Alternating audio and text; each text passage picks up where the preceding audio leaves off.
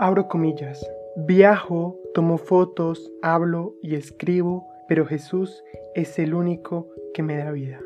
Cierro comillas, Tomás Arango.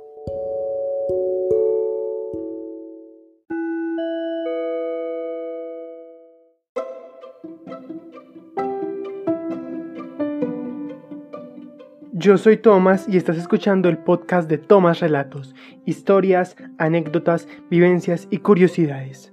Antes de empezar el episodio, no olvides suscribirte a este podcast para no perderte de más historias como la que contaré hoy. Hoy vamos a hablar del relato de mi vida. ¿Sabías que caminé con los mismos tenis por más de seis países durante varios años?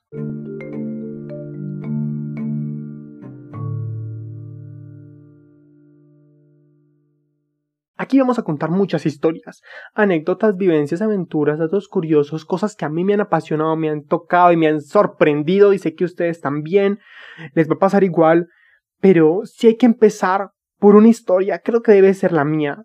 Y más que narrar una biografía, de dónde crecí, cómo crecí, con quién vivo o demás, quiero hablar un poco de lo que a mí me compone y no como un, una hoja de habilidades o un perfil laboral, sino un relato de quién es Thomas, de cómo piensa Thomas, porque yo soy storyteller, viajero, escritor, periodista y sobre todo un hombre normal que tiene sus gustos por los idiomas, por la fotografía, por las artes visuales y creativas y bueno, definitivamente muchas cosas que han sumado a todo lo que soy. Por ejemplo, los viajes, que son algo fundamental para mí y en juego con eso la geografía y la historia, porque desde que yo tengo memoria siempre han estado involucrados eh, conmigo. En mi casa lo veía en souvenirs, en fotos, en mapas.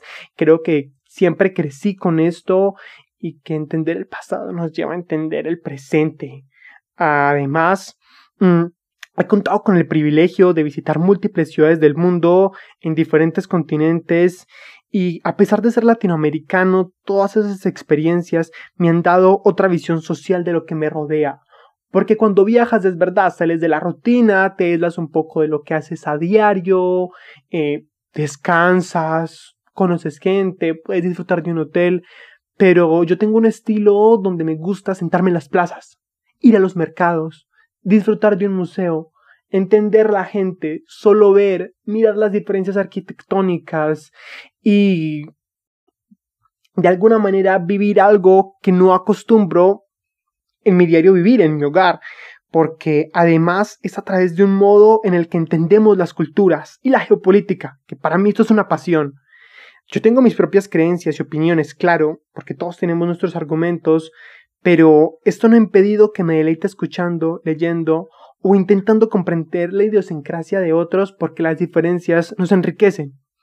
Las religiones y tradiciones, por ejemplo, suelen ser contenidos que tienden a prestarse para malentendidos, por retrógradas, por el manejo de las instituciones, por lo que pasaba antes, lo que pasa hoy, eh, qué es real, qué no lo es, pero cuando escuchamos con la mente en blanco o leemos con la mente en blanco, pues esto nos permite respetar y sacar lo bueno de ellas sin llegar a juzgarlas. Simplemente saca lo que te sirve y lo que no, deséchalo. No tienes que hacer un juicio de un contexto en el que no creciste, en el que no estuviste. Eh, nunca vas a poder leer Oriente con los ojos de Occidente o leer Occidente con los ojos de Oriente si creciste en una familia musulmana, no va a ser para ti normal las tradiciones de una familia cristiana. O si creciste en un contexto budista, ¿cómo vas a entender la tradición ortodoxa si no creciste ahí? Creo que esto es lo que nos lleva a exponernos simplemente a ver, a aprender, y por eso me gustan también los eventos culturales y todo aquello que yo no conozca. Ir a conciertos de música, de filarmónicas, música clásica o aún rock es interesante, o las obras de teatro, esas operetas, esas zarzuelas, o los performances de danza donde eh, bailar también es un arte y verlo de manera profesional es súper interesante. Presentaciones eh, de filarmónicas o recitales literarios o de poesía son diferentes, me parecen curiosos, funciones de cine, eh, ese cine independiente que no muchos solemos ver, o celebraciones especiales, esas festividades que en muchas ciudades hacen, los considero momentos diferentes de diversidad y donde hay un aprendizaje. Ir a parques, mercados, museos o galerías, eso sí no deja de divertirme, son entornos donde vemos cosas diferentes a nuestro diario vivir. Puedes contemplar pintura, puedes contemplar escultura, puedes aún deleitarte con los granos en un mercado, con las mismas legumbres o productos eh, locales de, de, panadería, de repostería. Eh, en un parque tú ves vida, tanto en adultos como en niños, eh, el cómo se mueven las familias. Es algo fantástico y creo que para aprender hay múltiples medios más que estos, como por ejemplo la lectura y los podcasts. Soy un firme creyente en que tú puedes leer lo que quieras, en el formato que desees.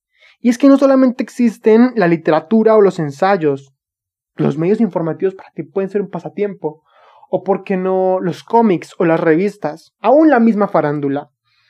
Y los blogs o páginas web son también medios curiosos. Ahora bien, los podcasts no dejan de ser una herramienta genial porque es tener una conversación susurrada al oído, como esta, que en este momento yo te estoy haciendo y te estoy hablando sobre mí. El escuchar diferentes podcasts me han ayudado a aprender de manera práctica, diversificando la vida, porque tú puedes escuchar mientras haces la actividad que quieras. Puedes aprender de gastronomía mientras lavas platos. Puedes escuchar un resumen de noticias mientras organizas tu casa. O tiendes la cama y al tiempo eh, te están contando qué fue lo que pasó durante la Segunda Guerra Mundial, por ejemplo. Y si debo complementar esto con algo más, es el cine y la música.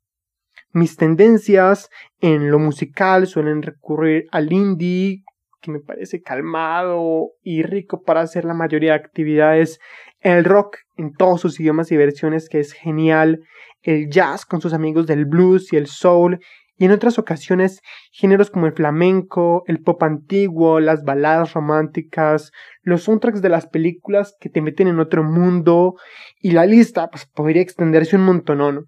Me gusta ser selectivo, eso sí es algo cierto. Pero intento diversificar el oído y si bien, por ejemplo, en el área de las películas hay mucho, porque hay muchísimo, este es uno de los grandes formatos del storytelling y a mis ojos, lo que es el drama, las producciones históricas y el thriller cuentan algunas de las mejores historias.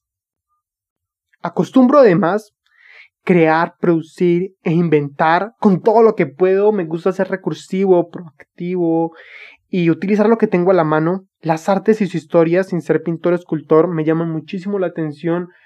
Eh, creo que es un área tan rica, eh, además que tiene un trasfondo tan grande, más que la misma fama que muchos solamente conocemos, y el admirar puede ser un gran modo de relajación, al igual que testear. La gastronomía es tan diversa como la misma paleta de colores, y creo que siempre nos puede enseñar algo, porque detrás de un sabor hay un contexto, el cómo se creó, de dónde viene ese producto, quién se inventó esa receta, cómo hacen para hacerla, eh, lo que mencionaba de los mercados locales, por eso es interesante, porque pues en un supermercado si tú vas a encontrar de todo ya listo, ya preparado, todo perfecto, pero cuando ves eh, el agricultor o la misma persona que lo hizo es, es diferente y bueno, hay también una historia detrás de las recetas y los platos típicos.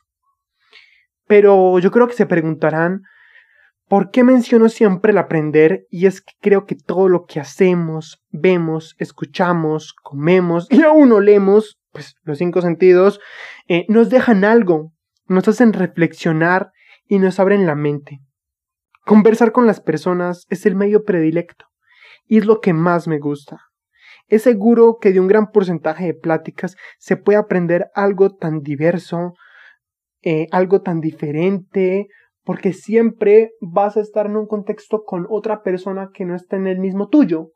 Por lo tanto, puede que rectifiques algo que ya sabías, aprendas algo que no conocías, estés en desacuerdo con una posición, eh, te dispongas a escuchar una nueva opinión. Y es como los idiomas, que es algo que también amo porque yo soy un políglota y fiel creyente de que los idiomas no solo son herramientas académicas, sino que nos llevan a leer el mundo de otro modo. A través de mi historia quiero mostrarte un poco de quién soy, de cómo he intentado diversificar mi vida y que gracias a todo esto también se componen mis aventuras, las anécdotas y relatos que contaremos en este programa.